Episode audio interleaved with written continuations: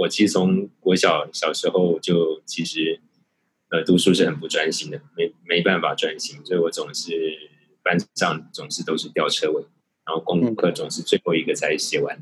然后抄抄东西也是最后一个写，就每次都是受到老师的特别关注，嗯啊，就就是这样这个过程。然后后来呃上国中之后呢就很辛苦了，那因为课业的压力就变重。那后来我母亲。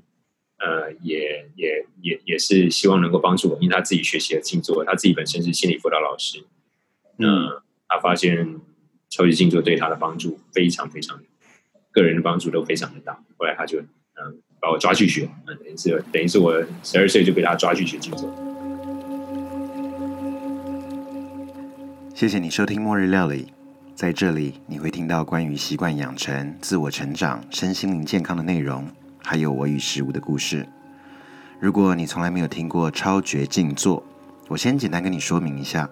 超觉静坐的英文是 Transcendental Meditation，简称 TM。大概是在一九五零年代的时候，这个静坐的技巧重新被介绍给世人。在美国的 Iowa 有一整个城镇，有上千个人每天都在做超觉静坐。好莱坞的明星包括欧普拉。汤姆汉克、Katy Perry，或者是像大导演 David Lynch、Clint Eastwood 等等，都是 TM 的练习者。呃，它不是一个宗教，而是一个用很简单、很轻松的方式来静坐。那我大概是在一年多以前有一个机缘认识了超绝静坐，上网搜寻了一番之后。我就决定开始练习了，于是就找了呃林伯虎，今天刚才一开始你听到的林伯虎林老师，呃，当做来学习，呃，我觉得对我来讲就像是现在在练 Pilates 皮拉提斯一样，它就是一种呃对心灵的一个运动的练习。呃，直到目前为止，我一直是把超绝静坐当成我习惯养成的最根本。呃，每天早上起来静坐是我固定的流程，至少到现在为止有一年多了吧。这应该是我目前最得意养成的一个，而且是持续在进行的好习惯之一。所以今天我很开心邀请到从十二岁就开始静坐的林伯虎老师，如同他刚才所说的。因为他的母亲是辅导老师，加上本身母亲就有静坐的习惯，所以他从十十二岁开始就开始学习超绝静坐。我在想，一个年纪轻轻的小孩子，从小就被妈妈叫去静坐，应该感觉像是被惩罚吧？对，对一个国中生来讲，静坐比较像是一种很，算是一种很强大，就是非常有效果的一个。那个补眠的动作，就很很那个就很快，就是那睡不饱。你知道国中那时候读书啊，睡觉根本睡不饱，所以对我就是那个时候很短的时间，其实就是反正就是一个早上就是很快速的补。哎，那既然要赖床，就就静坐，静坐赖床。那那个那个效果是休息是很深，然后傍晚就会再静坐一次，那个效果就还不错。当然。呃，不可否认，我去国中学的那段过程当中，其实呃也是懵懵懂懂啊。但是很奇怪，就是当我那时候国中开开始的时候，功课是完全跟不上，呃，数学都考三十几分，然后其他就不用讲了。对，那那个是蛮就是是蛮辛苦的一段过程。嗯，那在学习一段时间之后，慢慢的，哎，好像开始，那特别是我之后开始再回想起，哎，对我国中好像就突然就慢慢的。好像开窍，好像比较开窍，然后数学哎，有时候不小心还会考一百分，然后就不小心了，那真的就是不小心。呃，但就是能够有机会考一百分，你就知道，哎，那好像就开始救回来，救回来一些。然后而那个国文也是，国文就变成好像还不错。那呃，以前最害怕的作文，变成是还有机会被老师拿到那个那个升学的女生班去那个当示范。然后英文也是，就在过程当中变得，好像就变成班上前面，呃，就是跟英文老师非常非常大，就是就是还不错这样子。那后来也就这样子过程，也也很幸运的，就很顺利的，然后也是在那个很多学校老师跟同学都觉得有点跌破眼镜的情况下，就顺利的考上了前三志愿。那你就一路一直都有在做静坐吗？还是中间你要有因为从小？对，就是我必须承认，在过程当中，因为那时候青少年还就是没有那么没有那么的追求啊，呃，这个过程，呃，如果中间都一直有练习，那就更好了。对，但是当然就到到高中就玩开了，那就管乐社啦，什么那些，就是很多就就玩开了。那当然玩的很高兴啊，就是那时候就是比赛啊，或者是学一些东西都都很快，然后管乐社也拿进管乐社，然后一起拿了拿了冠军，哦，那个那时候学校都好高兴，对，然后但但反正就一段过程，那后来但一直到我大学啊，大概到大学大学快毕业的时候，啊，大大概是快毕业的时候，那时候跟随着当时自己觉得很崇拜的政治人物。然后一起，呃，就是觉得哎，想要改造一下台湾社会。对，然后后来就跟着跟着他们一起，但是在过程当中就发现说，哎，嗯，要改造台湾社会，可是，在这样的过程当中，却看到很多人其实压力很大。呃，即便是即便是这样的一个社会改革的这些团体，还是有很多很多彼此之间没有办法能够和谐的相处，还是会有一些斗争。还是我会有一些不同的、不同的一些冲突跟状况。那即便当中也有很多当时觉得还很崇敬的一些社会精英，甚至一些一些人，但是就觉得，哎，怎么还是会有这样的情况？但也刚好那个时候，呃，就是有有进阶的课程，呃，进超越静坐进阶的课程，然后就哎就开始又回到静坐的静那个超越静坐的规律练习，然后后来就。就就在就开始又在继续继续稳定的练习，那那次之后就基本上就是都都是这样稳定。但是你那次接触也是超绝静坐，是的，是的，也是超绝静坐。所以你一直以来都是接触到超绝静坐，而没有接触到其他打坐啦这种有的没其他的。那是后来有一段时间，对，就是包括因为我自己本身也是佛教徒。啊，那那所以当然也有接触到呃佛教的一些静坐的一些方法，不管是许行观、呃祈咒言辞、中道实相、止观禅法，或者是一些其他的一些观想啊等等。当然也也接触过一些其他的像瑜伽的静坐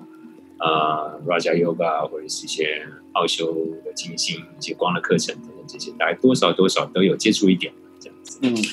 对。但最终我还是回归到了。超绝静坐练习，因为我觉得是最最轻松自然，而且很根本的。然后就是回到最最根本的那个状态。什么叫最根本？感觉像回到一切意识的源头的那样的一个那样的一个状态，也就是所有意识最精微的状态的源头，那个真的毫不费力的那一个宁静的那个源头。你有听懂什么叫做宁静的源头吗？我可能是我这个灵性比较不敏锐一点，所以听起来实在是非常的难理解。不过呢，呃，我想起来之前其实有看到 David Lynch，他这个导演呢，他在网络上面有一篇呃一个影片，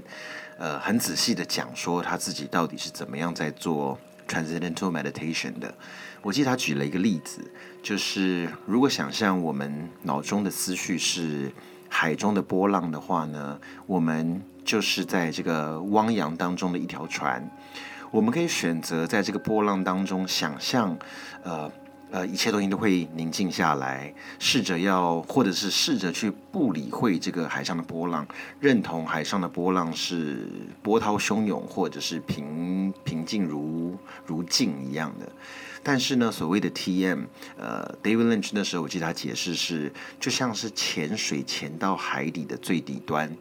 所以呢，想象所谓的什么叫做完全的宁静，就是任凭在海面上面是多么的波涛汹涌，或者是呃完全无风呃无雨呃平平淡如镜的感觉，但是呢，呃在最底层都会是一个所谓的呃完全的宁静。所以我记得当初其实林伯虎老师也在呃教我 meditation 的时候，他也常常跟我讲到像是潜到水里面的这个最底端的这种感受。所以我我的解读就是，所谓潜到水里的底端，你能够如何在这个里面找到所谓任何思想、思绪每个思绪起来的源头？可能会觉得说，每个人都需要静坐吗？那如果不静坐，是不是也可以？当然也可以，你也可以活得很好，也都有。但是如果有机会，你能够练习到静坐，就是你能够有机会去体验到说，哎，当你真正。如果你觉得你现在很有精神、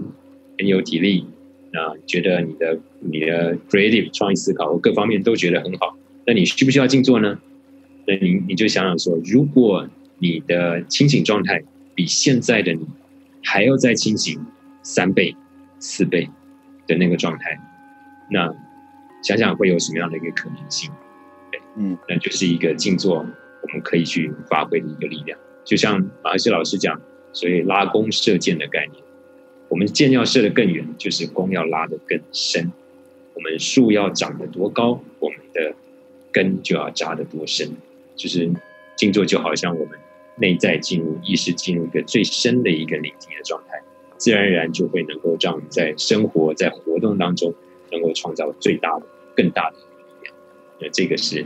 我觉得，其实每一个人应该都。要有机会能够至少能够了解静坐是怎么回事啊？对你来讲，生命当中、生活当中有什么样的一个可能性？练静坐有一段时间有练，一段时间停止，这好像很正常的事情了。呃，有时候会会有一段时间会有这样的状况，但是就自己会知道那个中间的感觉，然后就赶快再，然后就会再回来，自己就会知道。其实那不用人说，自己就会知道那个过程。嗯，会你会很清楚那个差异。但是以你这么长时间这样子静坐的经验来讲，真的长时间静坐，你觉得对你自己最大的呃不同或收获是什么呢？最大的不同收获，嗯，应该是这样讲，就是我们就好像内在的那个平静，我们都很希望说，我们不管遇到。什么样的事情，我们内在都能够维持着更多的宁静跟觉察的过程。那我觉得，我我自己很快几个很大的收获。第一个是很快的充电，嗯，对啊，就是每天呢，我们我们我们现在大家工作都很忙，事情都很多，但是怎么样能够那手机没电都知道要充电，而希望能够最好尽量快充。可是，但人如果没电怎么办？呃，吃东西好像还好啊，但是你如果精神不济的时候啊，吃东西也没有用，所以那个时候就需要足够的休息。可是问题是，现在人能够好好休息的时间其实并不是很多，那甚至能够好好睡眠、睡好一觉的时间，可能很多人都甚至连睡眠都没有办法睡。那我觉得这对我来讲，最第一个最大的好处就是它能够让我有很好的休息。然后每次静坐的时候，就像之前有。提过的，就是可以很快速的进入那种像深层睡眠，甚至比深层睡眠还要深的那种休息状态。所以有那这个对我的帮助，老实说非常非常的大。每天每天早晚的这个练习，那个对对我帮助是非常非常当然，第二个就是内在其实会相对来讲会有更多比较感到比较喜悦跟快乐。就是在在我的职业生涯当中。我在常常在教学的时候，就跟大家讲说，你要做好一个那个，你要做好一个成功的行销公关人，很重要一件事情就是要无可救药的乐观。这这个是很重要，因为这面临到很多很多的挑战，但是你总是要能够看见看见那种事物当中的美好，你才能够持续下去。对，那我觉得这帮助很大。你之前做行销公关的嘛，然后这种工作应该是压力超大、超容易有烦恼的。那你那时候在锻锻炼，就在做静坐的这个，就一边在做行销公关，一边又在静坐的同时，你真的会觉得说，比如说你比较不容易发脾气，比较能够心情平静吗？是的，非常呃，这一点是非常非常显著，对帮助非常大。第一个就是。这压力很大。所以第一个要能够快速充电，所以有快速充电，就好像你如果没有睡饱，你很累的时候，你会发现你就很容易发脾气，很多事情你会不耐烦，然后会会有些事情明觉得还好，一般可能觉得还好，但你可能就会觉得那时候觉得没办法承受，觉得很烦。但是如果你好好的睡上一觉，睡饱的时候，那个状态又不一样，你会发现说，哎，你看人会比较顺利，事情对你来讲很快就能够过去，都会比较好。所以我那时候我就是有这样的一个感觉，所以相对来讲，呃，别人也会觉得说，哎，EQ 算是还蛮不错的。那当然，第三个就是在这样的一个过程当中，也会变成说，因为比较平静，然后内在比较放松，然后又比较睡得饱。比较有精神，所以我们那种你知道，行道公关很重要一件事情就是你的创意能力、你的策略思考、哦，创造力这个部分要很强。对这个部分，老实说，对我的帮助是非常非常的大。其实听了林伯虎老师自己从小静坐，一路到学业，到他职场上面都在静坐。既然现在他有老婆有小孩，听说他们是全家人都在静坐的。所以，当我听到他女儿从小也开始静坐，实在是不可思议。于是我就问他啦：“你女儿是什么时候开始静坐的呢？”啊，大概四五岁的时候开始有先练静走。静走，对，等于就是边走路边调呼吸的概念，是不是？啊，边走路不用调呼吸，他就是，但等于是小朋友的静坐，在十岁以前。他们就不用坐，他们用走的，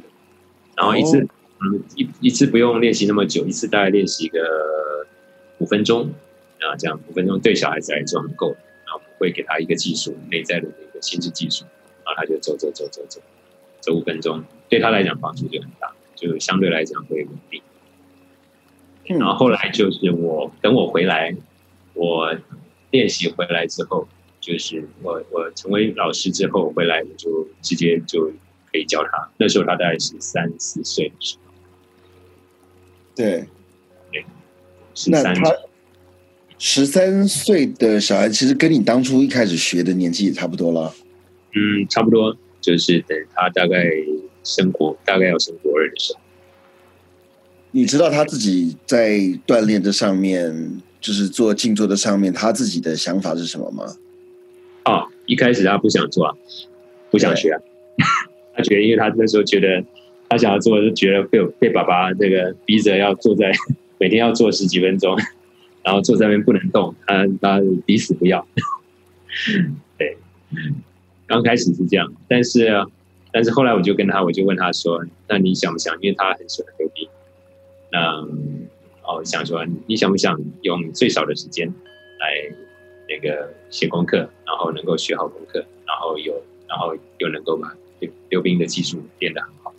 嗯，对他有帮助。然后每天只要做个几分钟，十几分钟，对他来讲就会有很大帮助。然后后来他就觉得好啊，那就过来就学习，那效果不错。对，就是他每天早晚都有练习。对这种学龄的孩子来讲，觉得很大的一个帮助是他在练习完的时候。那对他来讲，内在的那种稳定性会相对来讲会很好。然后，如果像像一些同学或者是一些一些一些学生，其实可能现在同学，可能你们我们在那个学习过程当中，可能也都会遇到有一些同学，他平常功课很好，或者是一些状况都很好，但是一旦遇到比如说重要的考试或者是一些重要状况，对他们来讲，啊压力很大，那个焦虑感就出来，然后就比较容易失常。那在这样的练习过程当中，反而让我们能够在这种这种关键时刻，那个反而是更能够维持内在的稳定跟平静。所以他其实他其实以他平常的，呃，以他之前在国中，特别在国中阶段，这个平常这个练习，呃，平常的生活是非常非常忙碌的。白天上课，晚上呃，然后写完功课，然后还要还要练习完那个，练几乎每天都集训。因为他是那时候是也是溜冰队，然后也是国家代表队，所以那时候做非常非常多练习。他们他们那个学校他们的那个练习算是非常高密度的一个练习，所以在那个过程当中，要维既要维持住他的整个整个溜冰的练习，又又要能够维持维持住他的这个课业、按正常的作息跟精神的状态，那个那个呃，静坐发挥了非常非常大。哇，你女儿如果是国家代表队，其实很多国外的这种呃什么一线的球员啊、明星啊，他们都都是会会把静坐放在他们这个固定的练习的时间当中的。那你女儿这样静坐，不会觉得跟就其他同学看她不会觉得她的这个行程好像跟大家都不太不太一样，还每天下午固定要静坐这样？没有问题啊，因为她下午的静坐，她就是回回到家第一件事情就先静坐。嗯，哎，然后静坐完再再做其他事情，然后或者写功课，然后再再再再去练习，这样，嗯嗯，这样效果就会很好。因为静坐完，因为通常一整天的活动结结束回来之后，其实是是会比较累的。那你这个时候你先做完一个静坐，对你来讲等于是有一个哎很等于是一整天手机快没电了，已经属于这种低电量模式啊，那个这运头脑运算已经比较慢。然后这时候只想放松，可能并不会想要再继续写功课或做别的事情。那这时候回到家里，先做一个静坐，等于是马上做一个快速的充电，那个效果就会很好。这真的挺棒的，我觉得呃，能够从小有这种一个规律的这种习惯养成，是一个很宝贵的一个礼物了。我觉得，嗯，对，你这这点的确是我自己从这点我是。从我自己开始，我就很感谢我母亲那时候把我抓去学工作，那个那个对我来讲是是很大的一个改变。你你教教学这些年以来，你教过最小的学生是多年年纪多轻？最小的最小四岁。所以，但你刚刚讲说，你女儿十岁以前其实是用竞走的方式嘛，对不对？对，是的，是的，就是从竞走。那那个从那个学学员效果也很好，呃那个小男孩效果非常非常非常好。那个他的父母也是先练习，然后觉得效果不错，然后后来就把他本来就是父母跟父母是跟我说，呃，他他的小孩就是被人家觉得是很过动，然后然后又又很很不稳定，那情绪很不稳定。那状况常常常常常常就他们就觉得很烦恼，然后别人都说他他小孩可能有些状况、一些问题，要要带他们去做一些诊疗或什么一些情况。那我就说，那你就把他带来吧，来是让他来我我看一下。然后带来之后，我就跟他讲说，我看到状况其实 OK 的，有机会。呃，学习了之后效果非常好。后来他那那嗯之前提到那些状况，其实。就基本上几乎就是情绪相对就稳定非常非常的多，然后然后也很快就变得成熟很多，对，那个效果是很难得。我像这样要学多久的时间呢？学没有很久啊，他其实只要学学个连续每大概连续小孩子的话很快，小孩子的话连续两三天，然后每一次大概一个小时就好。但重点是，人家还要乖乖照做。他如果学了两三天，回家不照做，不就没有用了吗？对，如果没有照做就没有用。所以像这种十岁以下的群潜在这个孩子，我们同时我们的标准就是，至少你父母要有一个人想要能够自己要能够练习规律练习超绝静坐，我们才会教。因为父母要带着做，因为现在很多父母都是什么什么好都想给孩子，但如果他自己不做，那就说叫孩子做，那孩子不可能持续。对，但如果父母做，至少有一个父母，父母其中有一位能够陪着他练习规律的练习，那那对孩子的帮助就很大。呃，最后我们聊一聊你的饮食吧。你这个已经活得这么健康了，又运动又静坐的话，吃的部分，你你你有特殊的一些饮食的呃习惯吗？吃啊，嗯，想吃就吃喽。所 以没有所谓，比如要吃素啊，什么都没有这样子，就是什么？呃，素食是慢慢的。其实我刚开始学静坐，并没有吃素。但其实是，与其说很很多人，当然我是吃素食，没错，我是吃素食。但很多人问我说，我为什么吃素？我我常常跟他讲说，因为兴趣啊，因为我后来就慢慢觉得素食比较好吃啊，然后对我身体比较比较。没有负担，然后状态就很好，效果就非常，嗯，就就会觉得，当我们在静坐过程当中，会会发现一件事情，说，哎，开始内在越来越清晰，然后觉知越来越敏锐，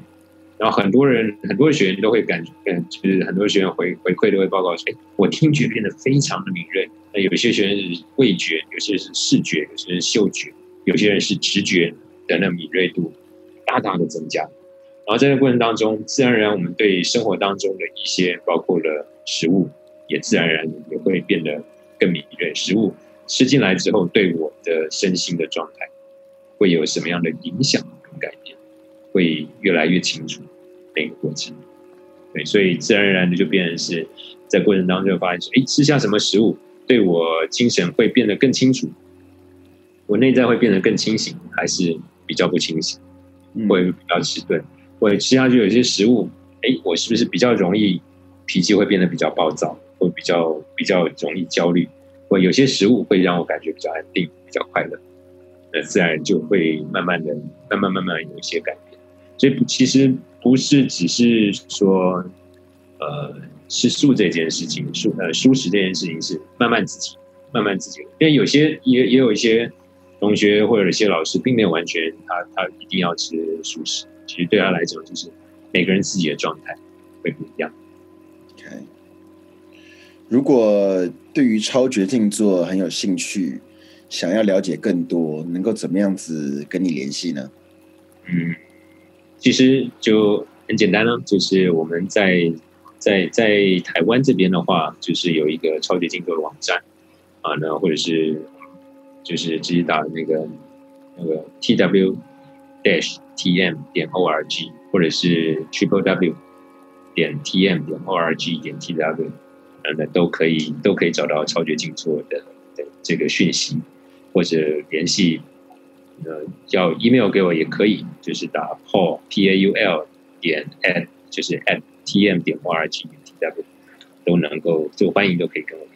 联 OK，这些讯息我都会放在我们的这个文稿区，都可以，大家都可以看到。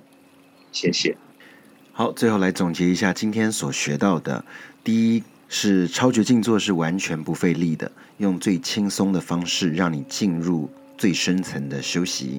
第二，超绝静坐这个练习呢，感觉像是快速充电一样，甚至比睡眠所获得的休息还要深。